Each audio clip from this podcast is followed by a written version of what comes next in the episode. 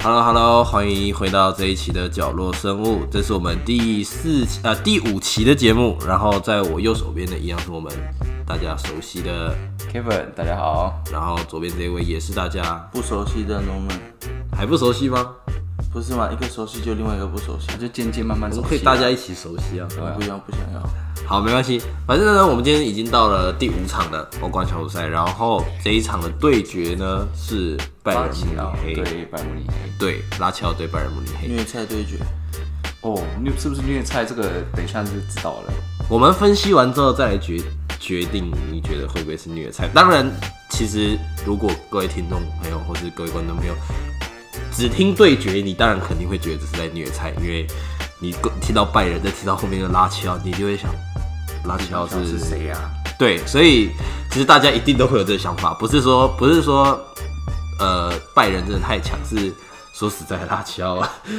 要踢赢拜仁确实确实是比较有难度。那没关系，我们一样先来讲讲拉齐奥好了。好，那拉乔他这个俱乐部其实他是意甲目前排名第四位。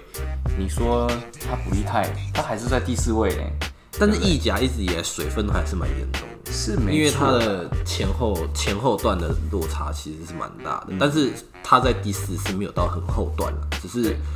意甲的那种前后段大概就是一一二名跟后我面我是觉得的差。他们的浮动都很大，所以不能代表第四名就是实力很强。放牛班的自由生啊，呃，也不能你这样讲放牛班，你就把整个意甲都打到了，你知道吗？包括你们上一期之前做到的，像尤文，没关系啊，或者什么我做的那个是顶尖的，我们那个是，欧洲顶级球队。对对对对，没有办法。但他还是在意甲，但是他还是在意甲。你把他，但是他是还在意甲，然后你把他形容是在放牛班里面的这种感觉，没关系，第一次就像就像就像你跟我说就像你跟我说你在启智班里面的自由生，好吧 哎，这样这样听不能这样讲，这样是有点对侮辱这样。对不对？对不对你这样形容不对。如果你讲启智班，你那已经属于残奥了，不太一样。对，所以我是说其实不能不能这样评断啦，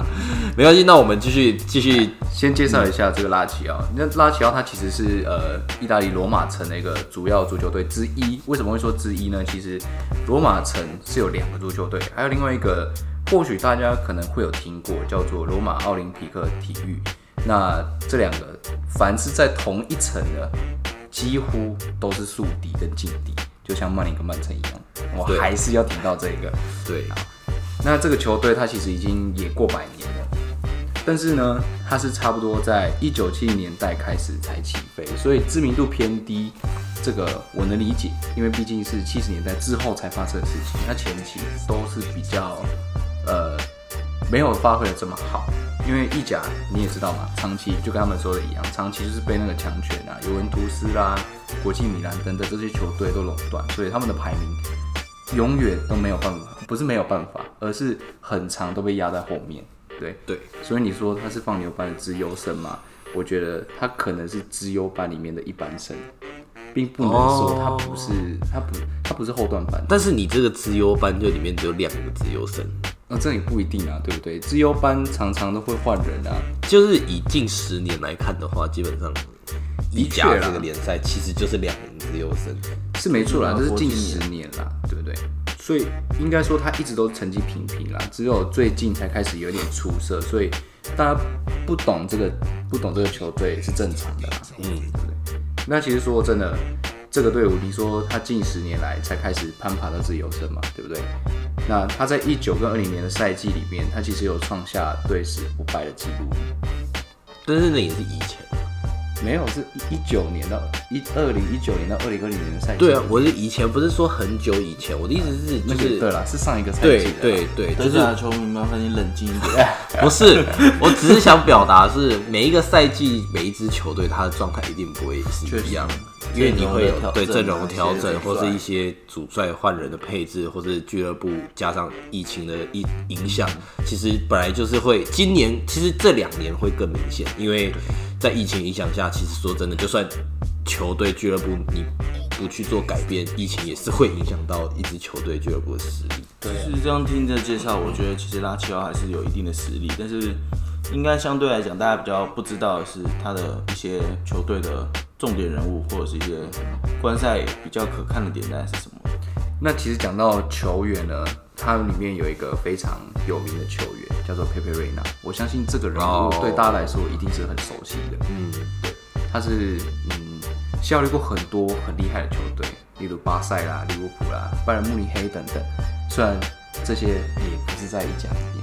对不对？对，但是毕竟他也是效劳这一些很有名、实力很雄厚的球队当守门员，所以他的角色其实是非常棒。但是我觉得他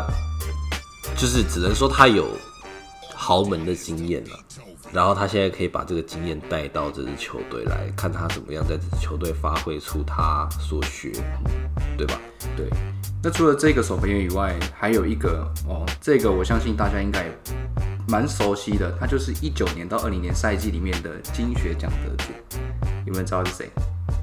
他就是伊摩比莱。伊摩比莱，对，伊摩比莱他是上一季的欧洲金靴奖得主，金靴奖得主。对，这就是这就是为什么放牛班的自由神看起来就是特别的，特特别的特别，就是特别。应该说他们有可能有些好的成绩，但是真的可能一般的观众不是很有一些管道或者是资讯可以得到他们的一些实质的战况，因为可能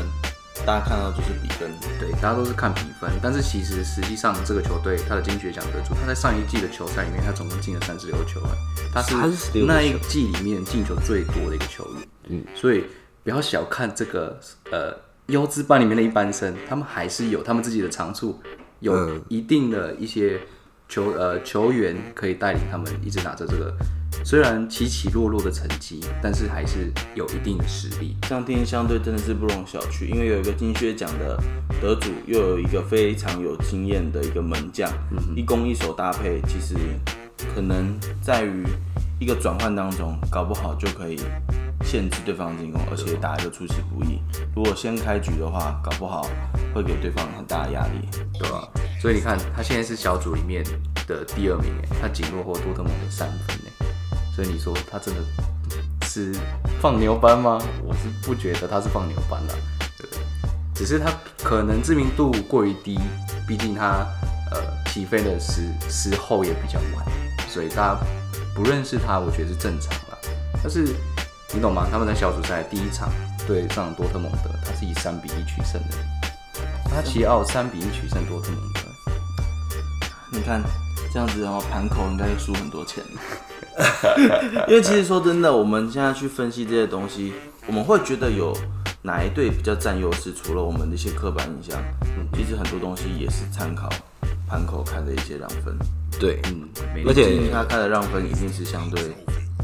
一定是有一队相对比较强势。对，而且加上我们前面有讲，我们前面讲到的许多像传统的豪门球队，它本身就是在大家印象里面，虽然说不是说豪门球队就一定不会有遇到状态上的问题，但是他们就是会给人家印象就是他们一直站在有一定的实力，不然不会被称为豪门球队。当然当然，因为毕竟他们也备受关注嘛，所以他们的成绩起起落落是被非常非常的关注，而反而像这一种呃球队，一般的球队来说，大家比较不会去看得到，但实际上他们就是偷偷的往上爬，一直一直往上爬这样子。而且要另外讲一件事情，就是就是有在关注台湾体育新闻，其实都知道台湾体育新闻有一个非常大的毛病，就是基本上知名度不高的球队，除非他是遇到豪门，不然的话你很难看到他们的比赛。其实这一这一个不仅仅体现是在足球上，包括是 NBA，包括是其他体育运动，就是当然大家有观看点的，也才会愿意播。所以就是也不能怪大家可能很少看到他们的比赛啦，因为说实在的，大家都想看强队。其实我觉得透过这样欧冠的比赛是非常好，是因为平常我们可能看到的球队都是一些哦热门顶级的球星的球队，但往往有一些其实战绩不错，但看似没有顶级球星的球队，他们都可以打出不错的一些团队配合，可能他们的球风、他们的团队配合，可能是你意想不到的好，可能不是永远都那几个人在在呃一些受到瞩目，或者是可能他没有办法常常拿哦帽子戏法，但是他们一定是有一定的实力，所以他们可以赢下一些，而赢下蛮多场的球，也才可以导致他们进欧冠的小组赛。所以那下一场他们对上的是拜仁慕尼黑嘛，对不对？对，而且拉齐奥这一次会是主场，对，对。拜仁慕尼黑他会是客场，所以呃，我觉得啦，以主场优势来说，因为其实我觉得足球蛮吃主场优势这个东西，因为几乎呃大家都是凭借着主场优势会争取更多进球的机会，跟一个跟一个呃比分这样子，所以下一场其实我蛮期待的，因为毕竟呃他有金靴奖，他又有佩佩瑞娜，对不对？对上拜仁慕尼黑，我觉得这一场一定很精彩。对，这这是一定的，只是因为大家知道的主场优势就是他的是两场嘛，对，所以他是两他两场，另外第二场他就会一一组一客对一组一客，第一场会是所以其实，在以欧冠这个角度来看，其实算蛮公平的啦。就是虽然说他们第一场有小组优势，但是不论怎样，第二场他还是会回到对方对方的家里面去，所以其实我觉得就是就是相对公平的一个赛。那这个我就要再讲一次了。我刚刚是不是说他第一场对上多特蒙德三比一，那是他主场三比一取胜，没错。但他在客场对于多特蒙德，他们是一比一和局，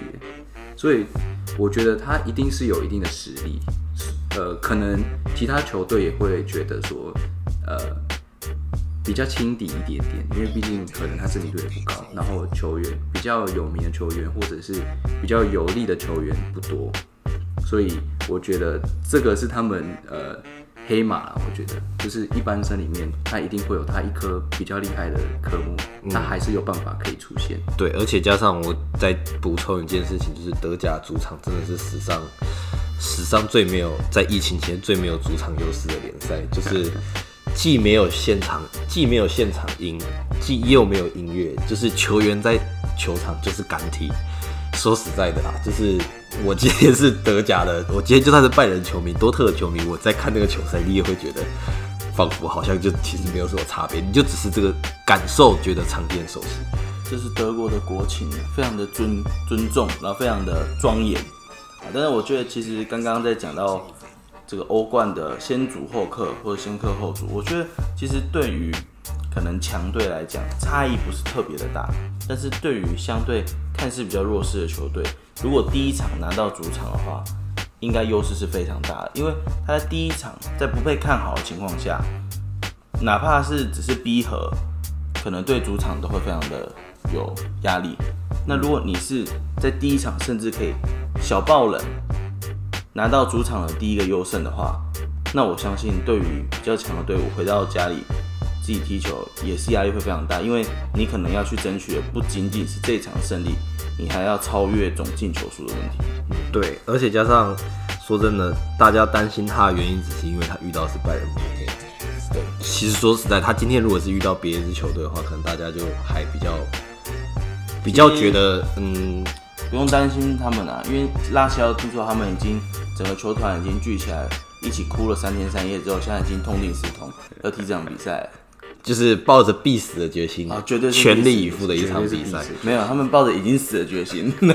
就是哦所以啊已经死这个其实也很难说嘛，对不对？要死者苏醒的。不，其实他能把自己放在已经死的位置上，说实在，他才能放手一搏。对啊因为对他们来说，大家都没有看好他们的情况下，他们今天赢下来，才给人家崭新的一个看点在。我觉得这一期一定要来点不一样，我一定要让大家知道拉齐奥是有机会赢的。我也觉得拉乔是有机会赢。所以我跟你讲，我要跟大家讲讲看，我眼中的拜仁慕尼黑。好啊，好，毕竟拜仁慕尼黑大家看起来就是好像很难输，但是他现在虽然位于德甲第一，其实我们讲一个近年的一个状况，因为其实拜仁他的阵容的异动不大，但是去年的时候，其实他在德甲的联赛遇到很大的一个问题，就是他在德甲的时候一开联赛一开始的时候，其实他的战绩跟他的状况位于其实是比较中段班的位置，所以我觉得他可能在轻敌的方面会有这样子的状况，可能觉得太十拿九稳了，就反而不是这么认真，或是就刚刚讲一样，不是百分之百全力的应战，会导致他有些疏失。德甲学霸嘛，真的是德甲学霸。我们随便讲个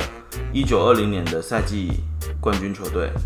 就是德甲的冠军球队，德国足协杯冠军，欧洲超级杯的冠军。你讲到这个哈，我们这个德甲的支持者哈，他就有很多话想要说了。所以我要跟他讲，没有不需要多过言语，你们说就好。你看这就还需要讲什么吗？这还需要有什么样的言语形容他们不要？担心他为什么现在不讲，因为我还没完全激怒他，我等下继续讲。好，然后你看，最近这一败输在我们门门兴的脚下，那也是三比二的时候输了。那为什么这个要特别提出来呢？什么叫做真正的轻敌？就是他先进两球，后来再被倒进三球，然后输球。而且我要补充一个题外话，拜仁这一次每一季每这个赛季的两次让二追三都是输在门兴脚下。就是轻敌，这个赛季两次让二追三都是在门，所以他非常害怕，他得分不是问题，但他非常害怕，其实遇到有得分爆发力的球队。那刚才提到拉齐奥有一个金靴奖的球员，搞不好在几次的转换当中，他可以获得一些好的一些射正以及射门的机会。嗯哼，那其实为什么门兴会有一些问题，就主要是因为豆腐防线，真的是豆腐防线这。个拜仁的豆腐防线，而且这个豆腐防线什么人都不讲，我们就针对一个人讲，我们就针对那个门将大哥讲，那个诺伊尔啊，为什么？我觉得他真的他成名的原因跟他其实失球比较多原因，可能都有点相关啊。如果大家比较开始知道这位球员的时候，可能是在他那时候德国队获得世界杯冠军的时候，嗯，他那时候出名就是世界上最爱扑防的守门员，非常爱出击。他是被门将所耽误的后场球员。他其实很想踢球的，那是因为他想要穿比较鲜艳的有颜色的球衣，他要去当门将。他其实是后腰的位置啊。等他的手套，下次你叫他不要戴。他可能当他可能当初在应就是去拜仁应征的时候，就是还是我觉得拜仁应该要再找一个门将来代替他的位置，让他拜仁还是有门将，他拜仁其实后场是有门将的，只是他就是他毕竟是德国目前的还是以国家队的主力嘛，所以就是拜仁基本上有任何大赛事他还是会上他了。只是他刚才诺梅有讲到，他近期的状况确实是有些问题在，而且特别明显，而且当然说的豆腐防线也不能说真的怪他一个人。其实是整个后场防线都会有问题，就是毕竟后后场的呃主要还是门将也要说有一些指挥的动作，所以我觉得他还是要需要扛非常大的责任。那如果拜仁的状况好的话，看看要不要可以调度一些门将，然后让我们诺伊尔去跟莱万踢双前锋。听起来是个好主意，对不对？毕竟他也很想上场很久了。但是因为拜仁的锋线其实也是很满的，所以你看啦、要让他们休息啊。但是我说真的、要讲真正的数据是，其实因为今年拜仁的防守在十五战里面失掉了二十四球，哎呦，这是平均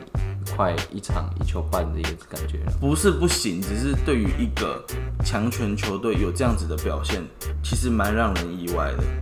可能我们会觉得说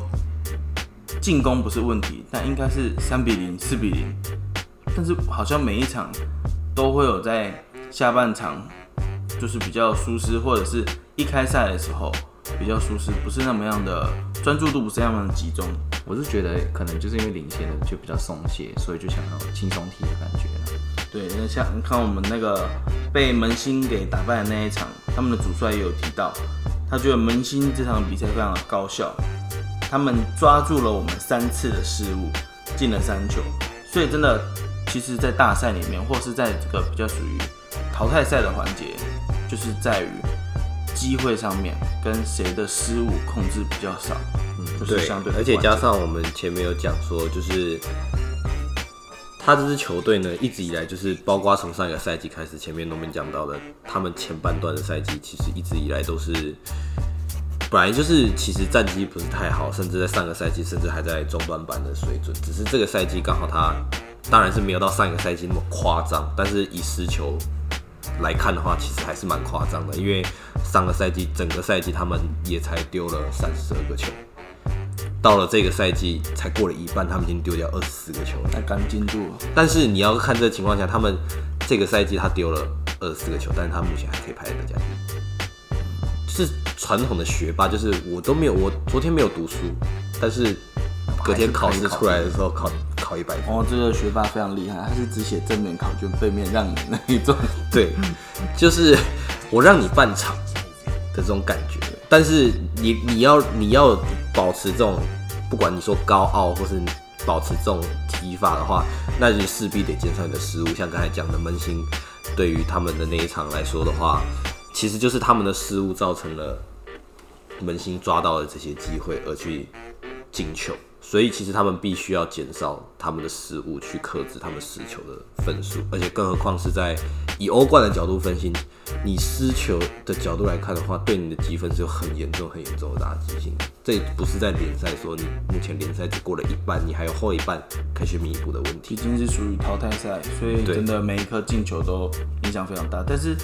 为什么我们呃拜仁这么样强大，其实也源自于他有非常大的一些。非常强大的一些候补，而且他的人才真的是太多了，所以我觉得应该也要问一下艾文，是说为什么？那你身为一个德国的球迷，你也属于拜仁的球迷，为什么大家都想去拜仁？对，Why？应该说拜仁是这样吧，就是其实德甲一直都不算是五大联赛中。蛮受人瞩目的一个联赛，并不是说他球迷不多，而是以全世界球迷来看。之前我们第一期有跟凯文聊到的，就是如果你以五大联赛来看的话，其实看比较多的，大家可能会比较关注西甲、英超，是包括英超其实算是第一大联赛。对对。那德甲变成是我认为的是，一他们有我们上一期讲到的很好一个年轻人培养的跳板，就是多特蒙德。那今天你在多特蒙德培养出来的年轻人，你在德甲这个体系之后，你在还要再往下一个跳板。如果你在多特就踢出来成绩，像我们昨天也有讲到那个 C 罗接班哈兰德，如果你是已经踢出来成绩了，那你可以直接晋级到其他联赛，或是去其他联赛展现你自己的个人能力，那当然是没有问题。但是如果你今天成绩不要说非常好，成绩平平，或是有一点点的表现，但是你没有。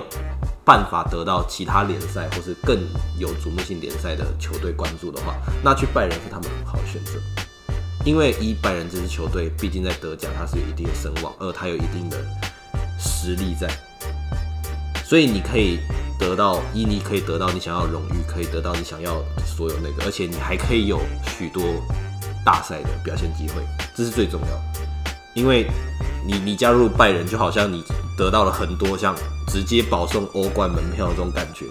确实确实啊，对，是自由班的第一名啊。这个就有点好像人家说抱大腿组团，对，但是他抱大腿，他是有实力的啊，但是他组团哦，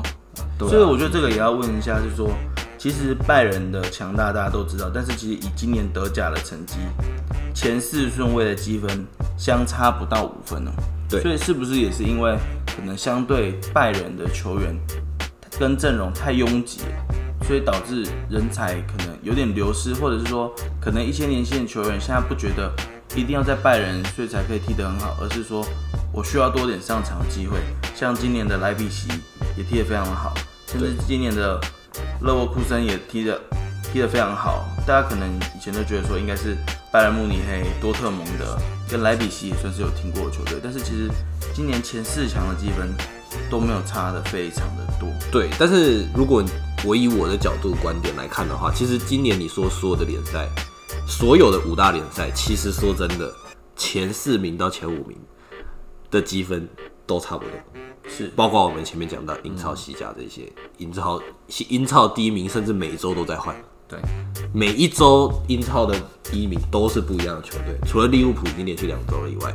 以前前面一直每一周都在换榜首，所以其实你说这是德甲拜仁的问题吗？其实我觉得，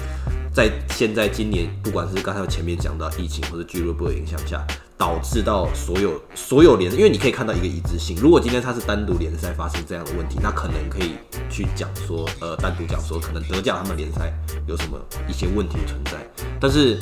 今天我们看到几乎所有的联赛都是差不多这样的话，其实我觉得并不是拜仁个人自身球队的问题啦。因为我觉得今年而言是英超的前段班的混乱跟西甲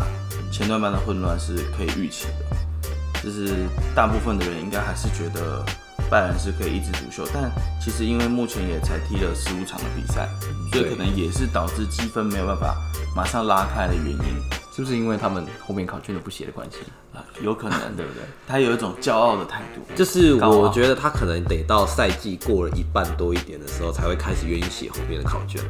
嗯，他可能才想到，他们他可能才发现后面有考卷。对再过来就是，我觉得今年其实不管是足球或是任何的体坛，最大的影响，真正还是疫情啊。因为一个疫情可以影响多少球员，不要说真正中多少新冠肺炎，一个中连带接触者多少，但是你的球队必须得比赛的时候，那个战绩的波动，可能就会一下被中段班的球队给反咬的时候，那个积分的波动就会非常非常的大。对，就像我们前面之前我们第一期讲到莱比锡，其实他们就是正中很多，因为这个疫情，所以导致进了伤病名单，并不是说他们有真的得到对。所以其实你说是好事，其实也能算好事，因为疫情说实在的，以足球员他们的个人身体的这种素质来看，其实疫情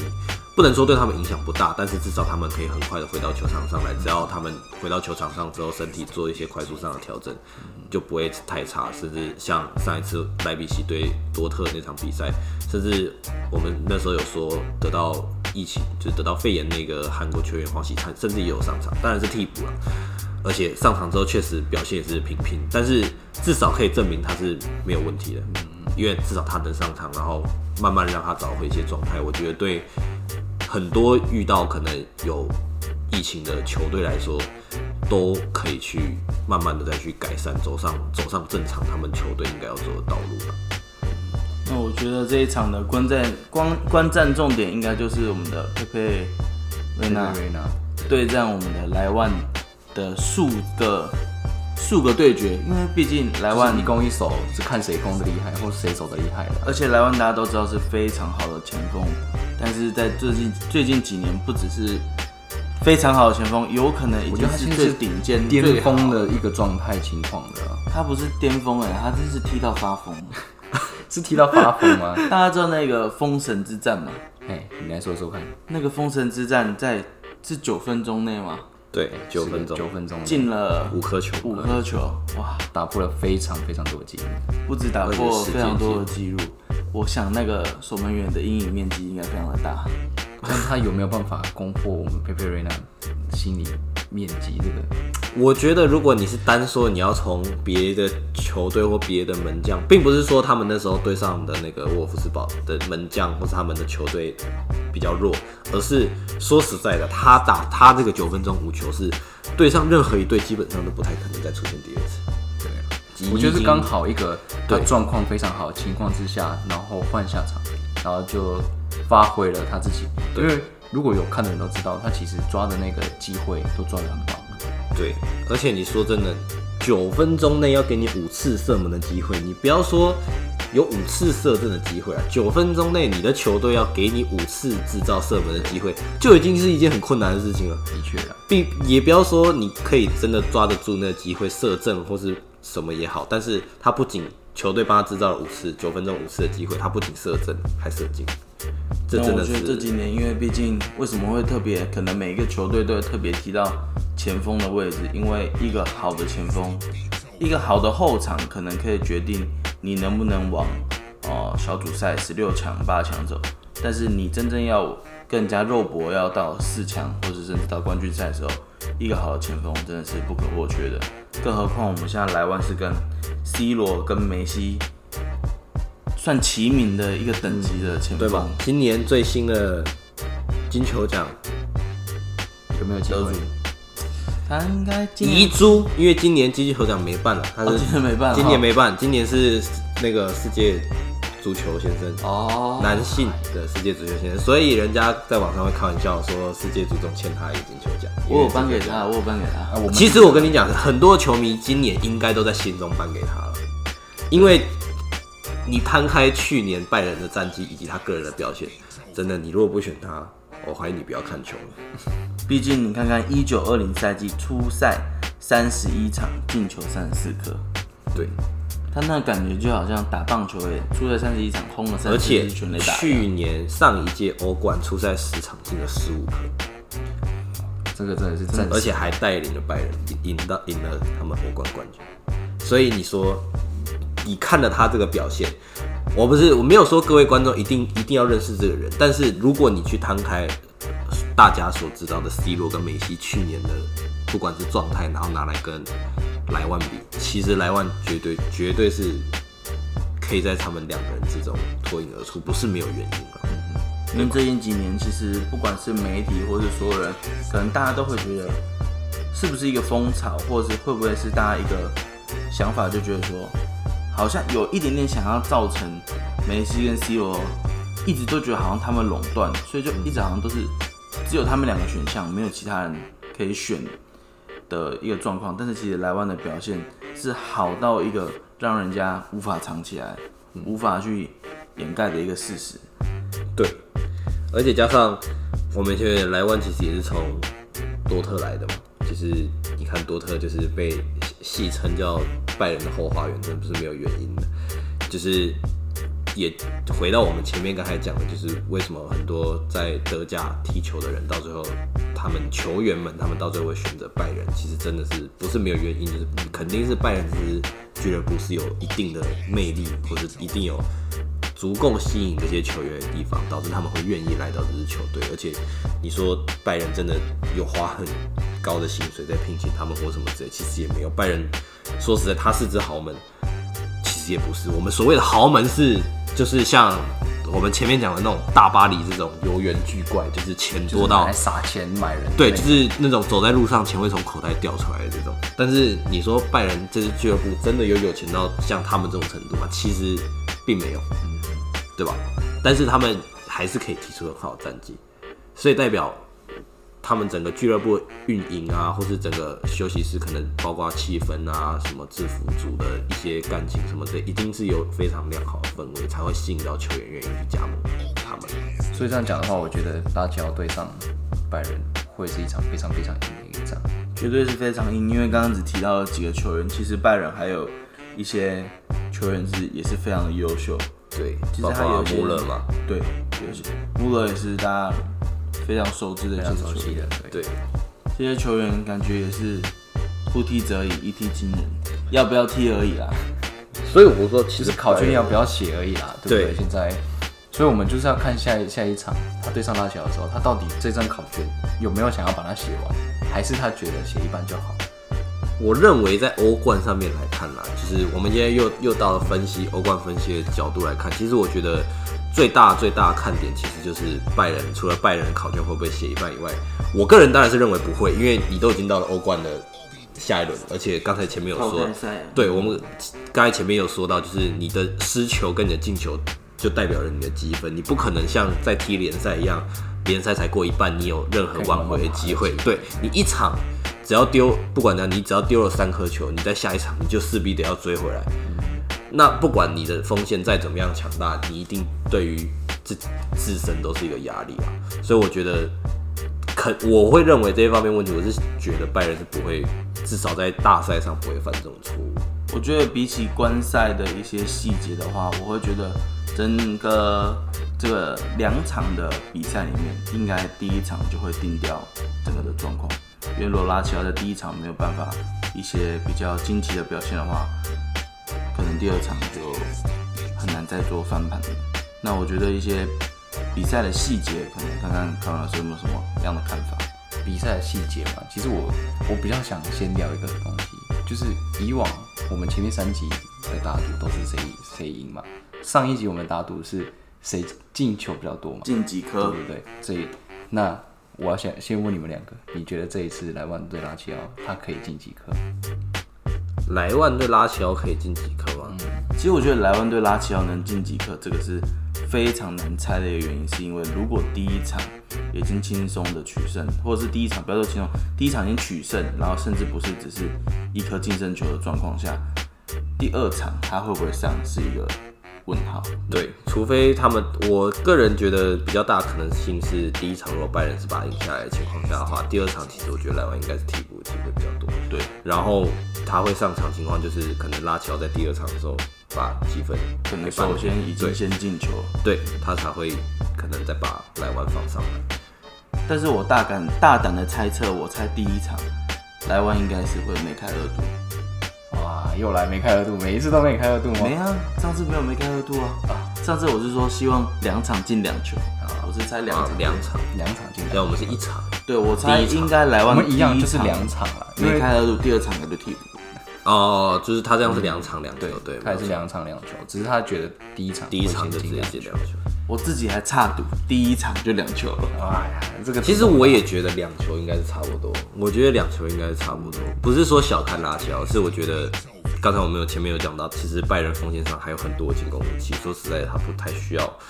不太需要莱万真的一个人去进到很多颗球的感觉啦。确实，因为其实我是因为很期待他这个对拉齐奥这个表现，因为毕竟有一个很强的攻击跟一个很强的防守，这是一个矛盾大对决，所以在这种情况之下，我才想要就是看你们觉得他到底能进几个球。我原本以为你会赌另外一个方面呢，我以为你会猜拉齐奥两场可以进几颗，因为毕竟踢这个豆腐防线，这个也应该说，因为毕竟呃，莱万他现在算属于比较风云的人物，对不对？所以我我们先把目光放在这上面，然后现在我们再返回来，对不对？金靴奖得主，他这在这一场里面，他能不能进球？豆腐防线，听到没有？很保守哦，他只问能不能进球哦，进几颗没有问，能不能进球？我觉得能进，我觉得还是能进。其实我觉得应该还是能进的。确实，我觉得应该以我们这么爱扑防的主将，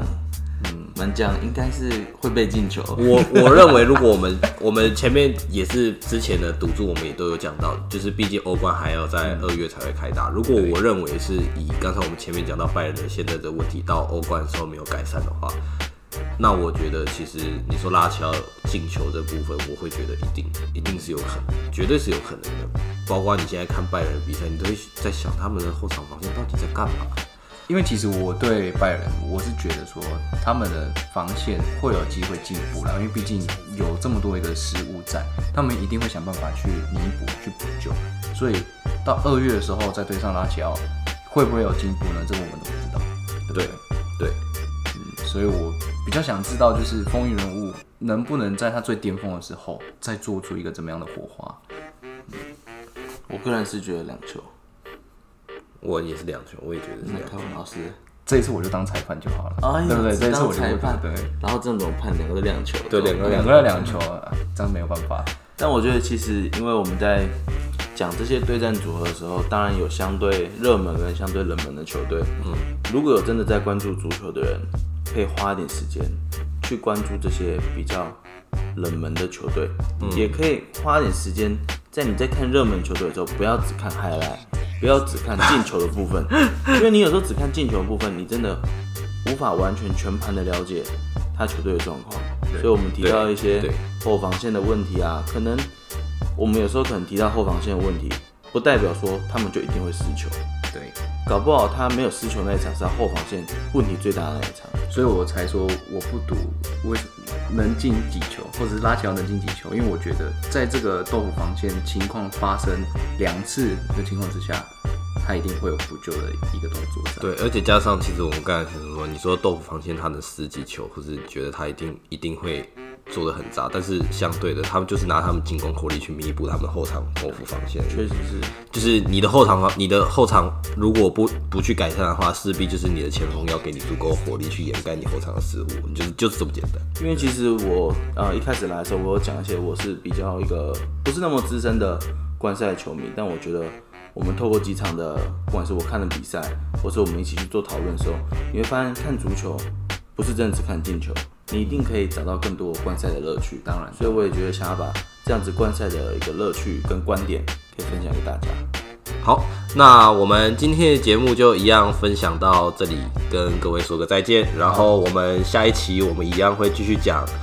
剩下的两场欧冠对决